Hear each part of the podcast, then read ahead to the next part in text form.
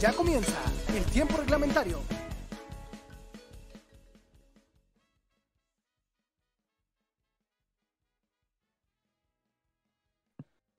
Amigos de Tiempo Reglamentario TR Fútbol, quiero dar mis más sinceras condolencias a todos los Cruz Azulinos y quiero que sepa todo el mundo que yo no soy partidario de cambiar de equipos, pero hoy, más que nunca, todos los que le van al Cruz Azul pueden hacerlo, porque ya, ya no veo por dónde puedan ilusionarse en algún momento eh, todos esos aficionados.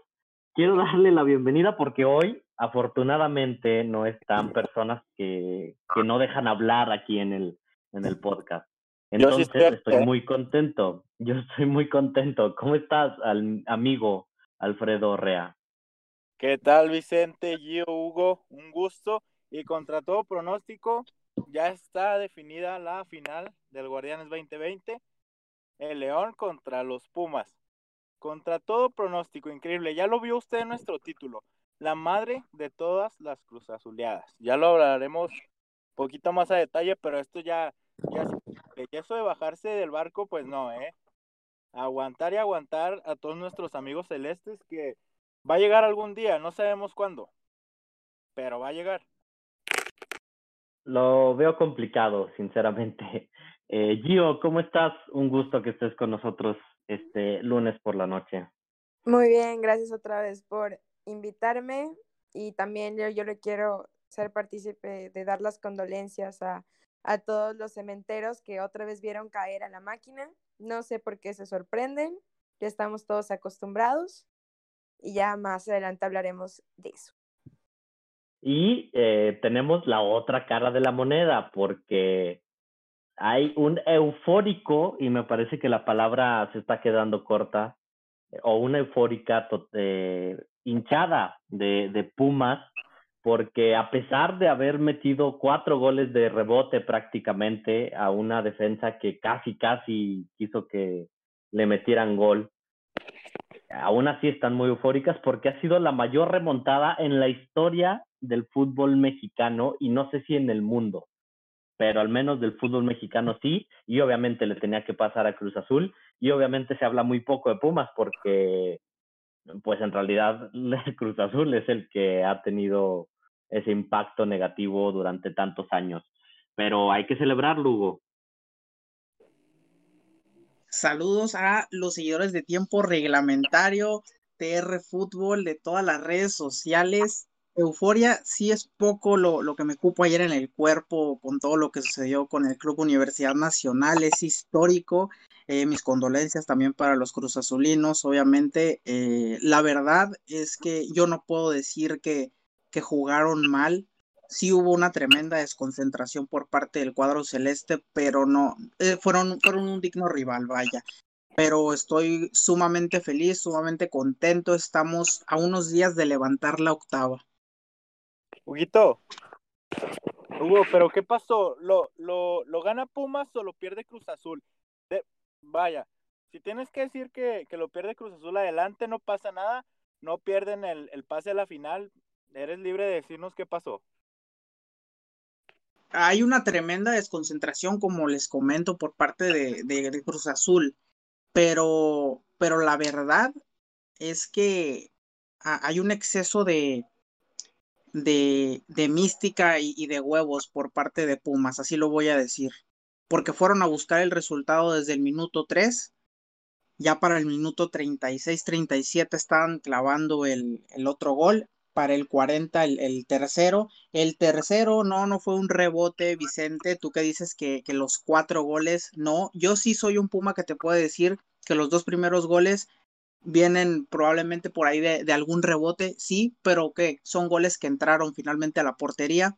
El tercer gol fue una gran jugada por parte de Carlos González. Bueno, estaba por parte de, Juan Pablo Vigón, llega a los pies de González, la mete y bueno, al final la asistencia de Mozo hacia Juan Pablo Vigón que hace el cuarto gol que le da el pase a Pumas. Entonces, el mérito yo se lo doy a Universidad Nacional, también eh, como, como ya comenté, hay, hay un gran error por parte de Robert Dante Siboldi en el planteamiento que hace. Yo, yo creo que eh, la verdad es que Pumas le echó muchas ganas, eh, tuvo exceso de emoción y de enjundia para poder empatar, empatar ese marcador global porque no superaron a Cruz Azul. Eh, eso yo estoy totalmente de acuerdo, pero ¿cómo explicas que un equipo que le pasó por encima atacando muy bien llegue tres días después y termine perdiendo de la manera que perdió, sin atacar, sin jugar bien, con muchas desconcentraciones a la defensa, a un Pumas que tampoco es como que tenga el gran ataque. La verdad es que le pusieron muchas ganas y gracias a eso lograron empatarlo. Pero pues no, no veo que, que, tenga una estructura de ataque Pumas como al menos eh, Cruz Azul la tuvo en su primer partido. No, bueno. Adelante, Hugo. Gio, Gio. Ah, perdón. Ya otro Daniel en este grupo, no puede ser. otro Daniel en este grupo, ya basta. Alfred, ya, no te contes tanto con Daniel Velasco, por favor. Adelante, Gio, por favor. No, la verdad, mucho se habla de, de que en realidad el partido lo perdió Cruz Azul. En efecto, sí lo perdió. El planteamiento de Robert Dante Siboldi fue erróneo. De hecho, él aceptó la responsabilidad.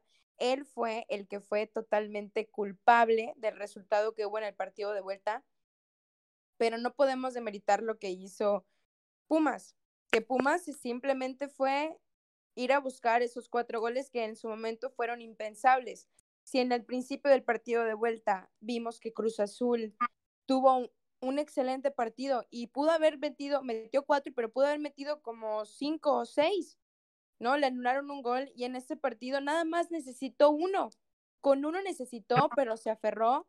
En el segundo tiempo vimos que sí se echó para adelante, que ya intentó cambiar esa, esa ofensiva metiendo a este Santi, pero lo de Pumas fue, fue histórico y sobre todo yo creo que fue más de ganas que de talento.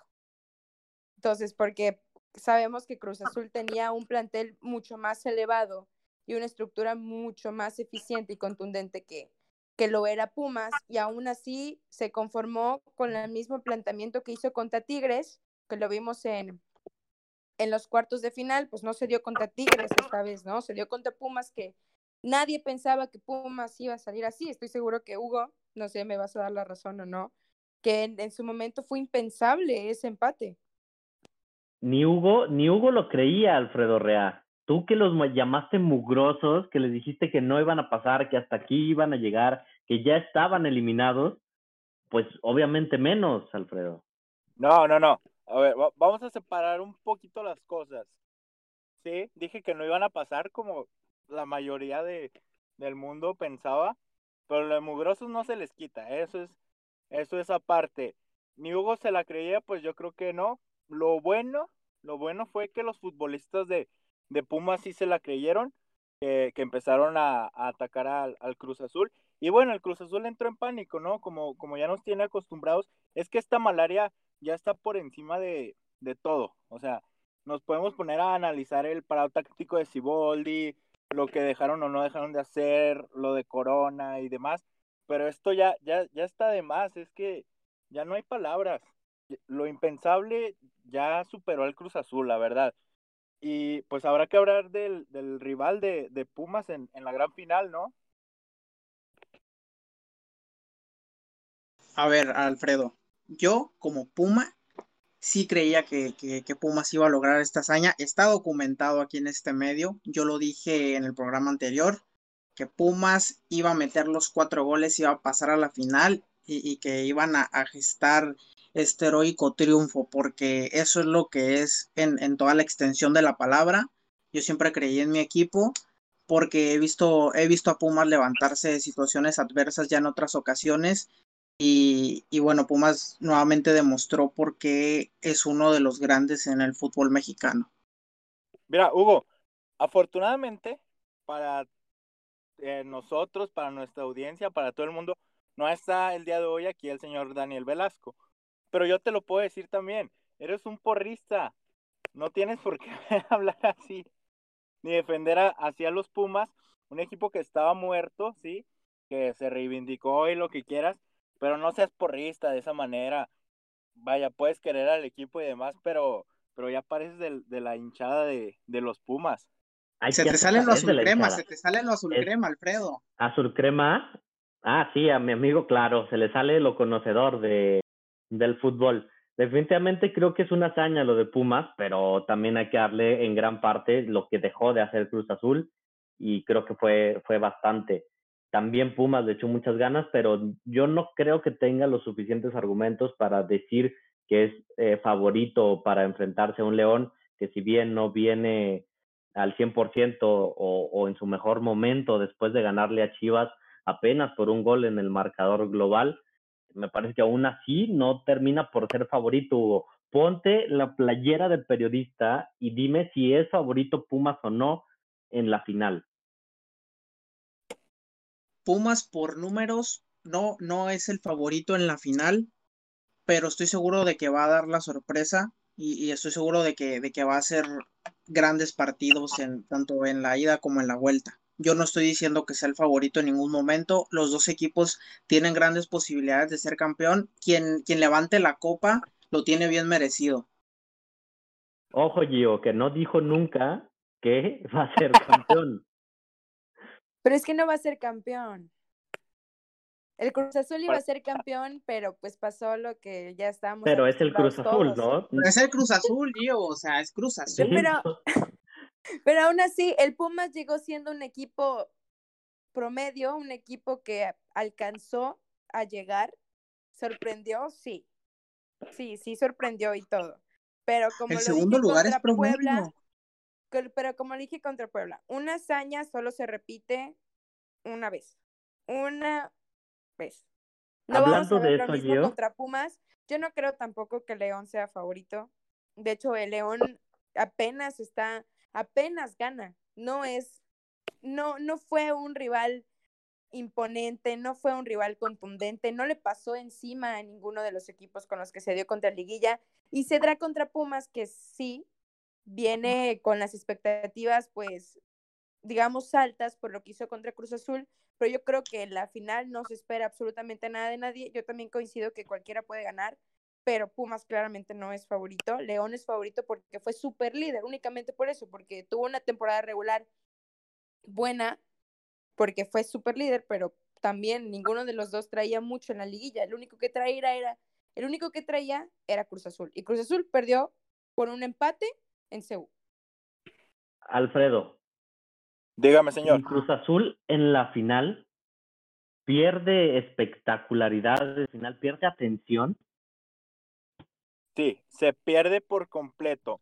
Eh, justo el día de hoy, 7 de diciembre, se están cumpliendo 23 años de aquella final histórica, ya tan mencionada entre, entre León y el Cruz Azul, el partido de vuelta, en donde lo termina ganando la máquina, que sería pues último tiro del al momento, no es por echarle ahí más sal a la herida, aunque hubieran pasado la final, pues van a los 23 años.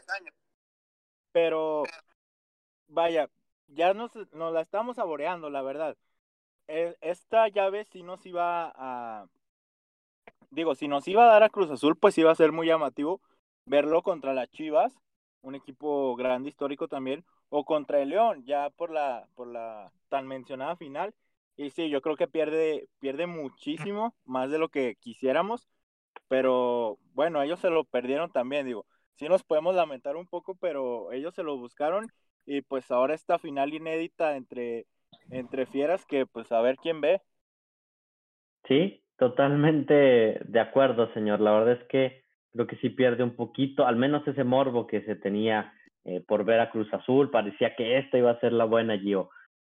Quiero que me digas, tú que estás muy empapada del, del entorno en, en Monterrey, ¿cuál es una mayor cruz azuleada, ya diciéndolo como por, por un verbo? ¿La de Monterrey contra Puebla o la de Cruz Azul contra Pumas? Hablando específicamente de la zona metropolitana de Monterrey, yo creo que fue la de Monterrey contra Puebla.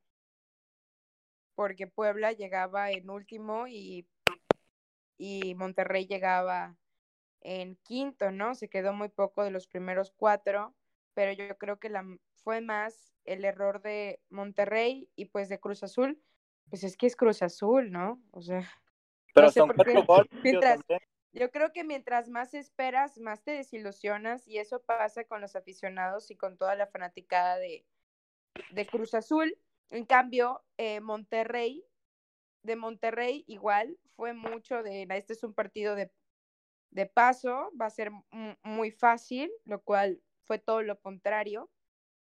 Yo creo que ambos pecaron de soberbia y lo pagaron muy caro al final, pero sí, yo considero que hablando de la afición en Nuevo León, de Monterrey específicamente, yo creo que la de Monterrey fue más Cruz Azuleada que la de Cruz Azul.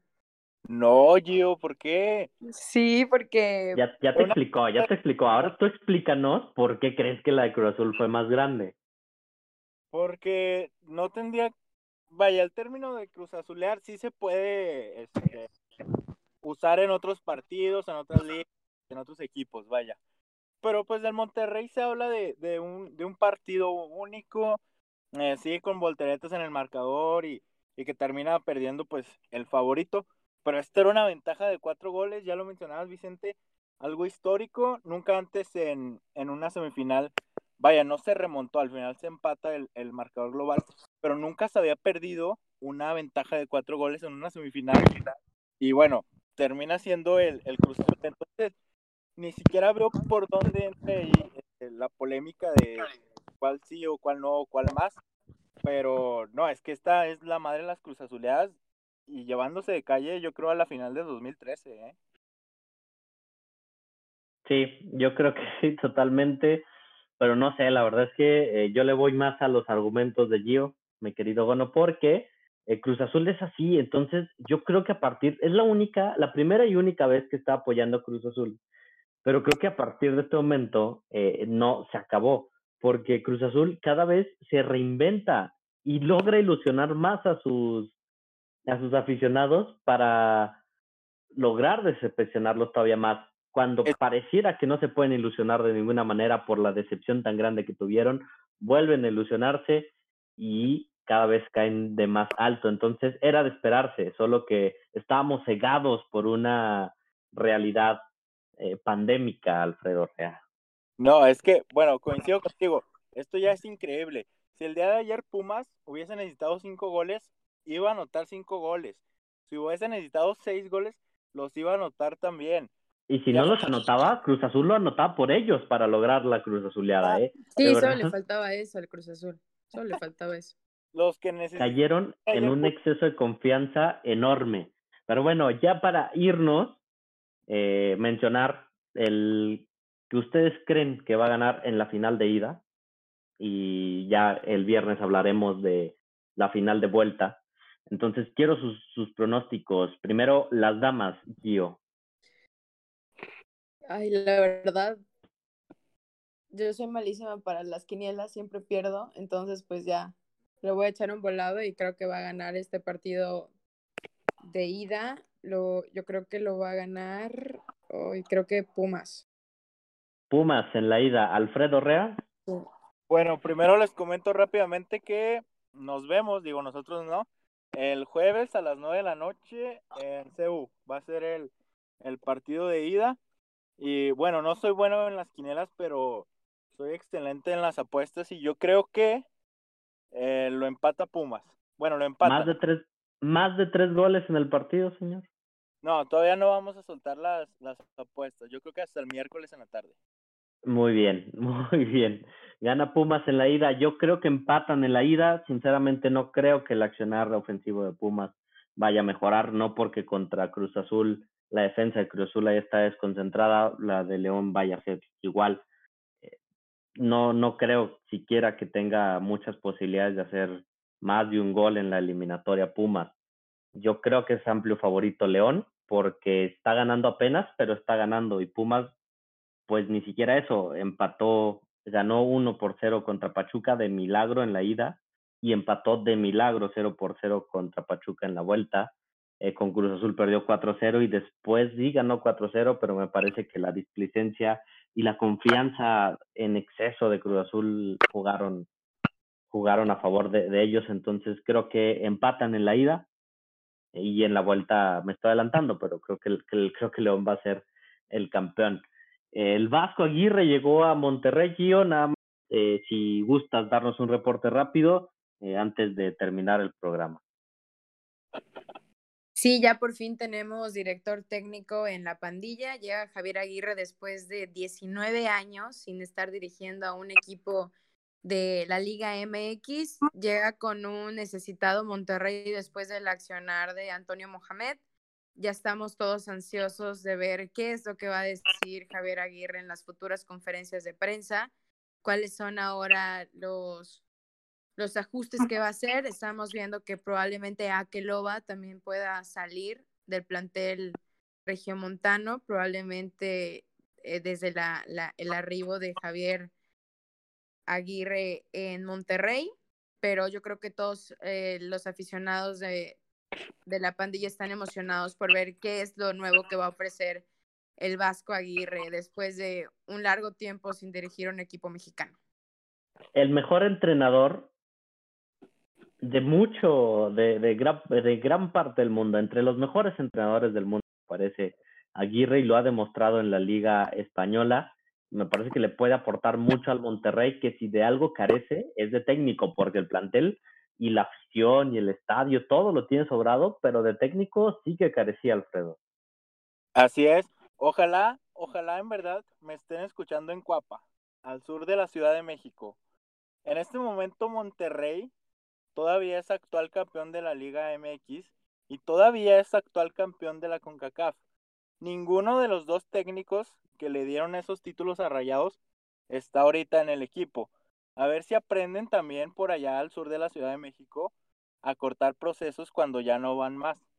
De lo otro, pues la verdad rompió el mercado Monterrey. Se menciona que ya habían buscado desde antes al, al Vasco Aguirre, eh, años atrás, torneos atrás.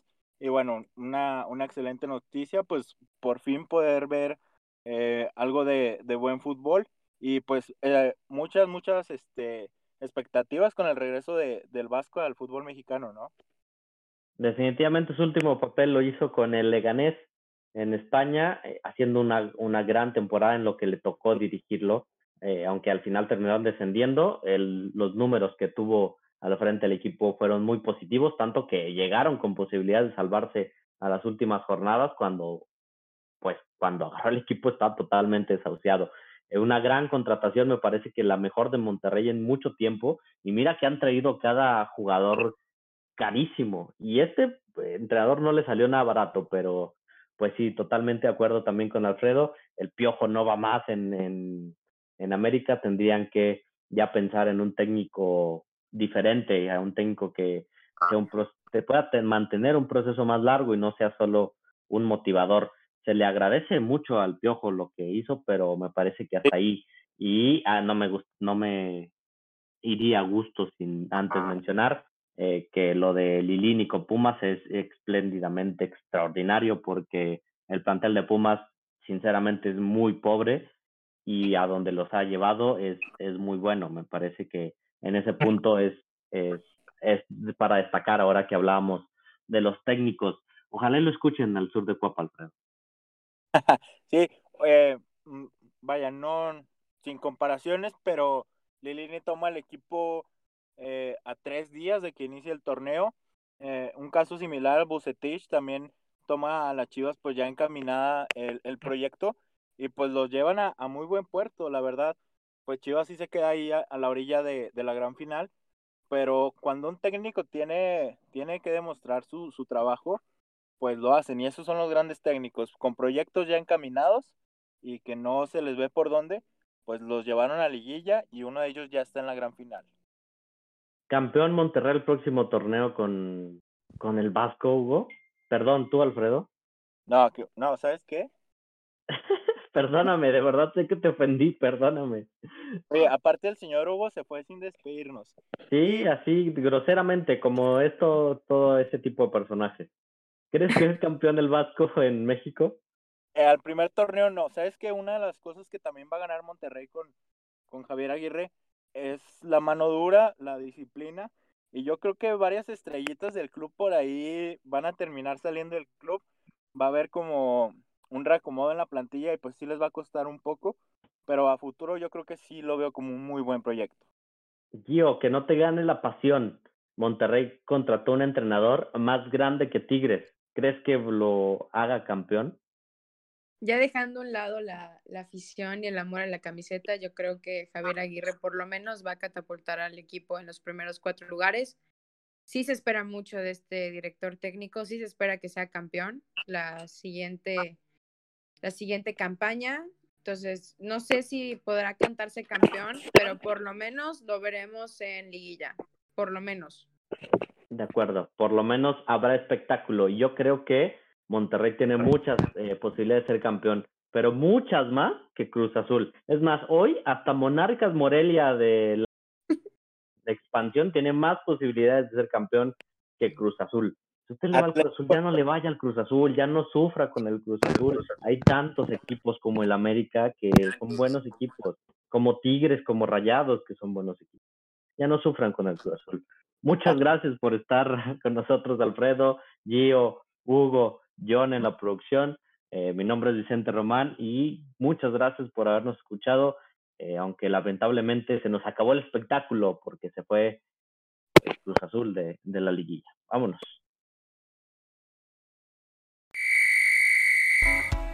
Se acabaron las acciones. El árbitro pita el final del tiempo reglamentario.